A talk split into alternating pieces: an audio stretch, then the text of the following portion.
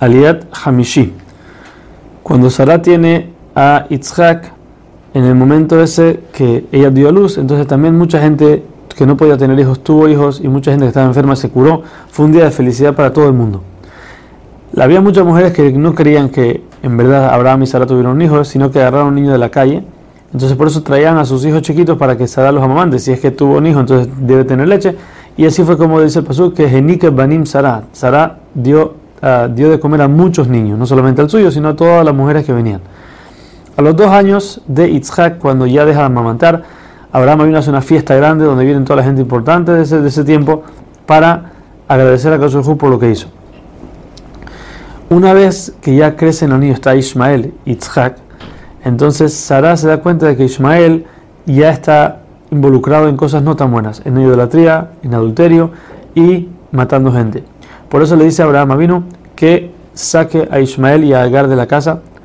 Abraham vino se da cuenta de que, de que Ismael está en el camino incorrecto, por eso se pone muy triste y le dice a Hu, hazle caso a Sara, mándalo de la casa.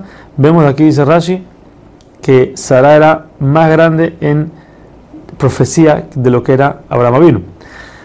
Abraham Avinu le da el día siguiente de la mañana a Agar pan, un barril de agua y le pone a su hijo, a Ismael, en los hombros también.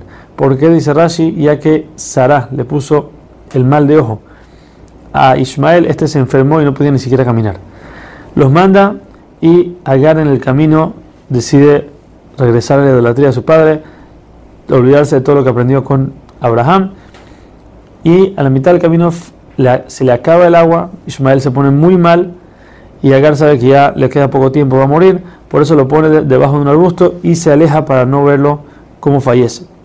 En ese momento, acá Surjú escucha el rezo de Ismael aún y que los ángeles le dijeron que lo dejen, lo morir, ya que en el futuro los mismos descendientes de él van a dejar morir de sed al pueblo de Israel que está saliendo del exilio. Dice que no importa, en este momento él es, él es tzadik, él es justo, lo voy a salvar.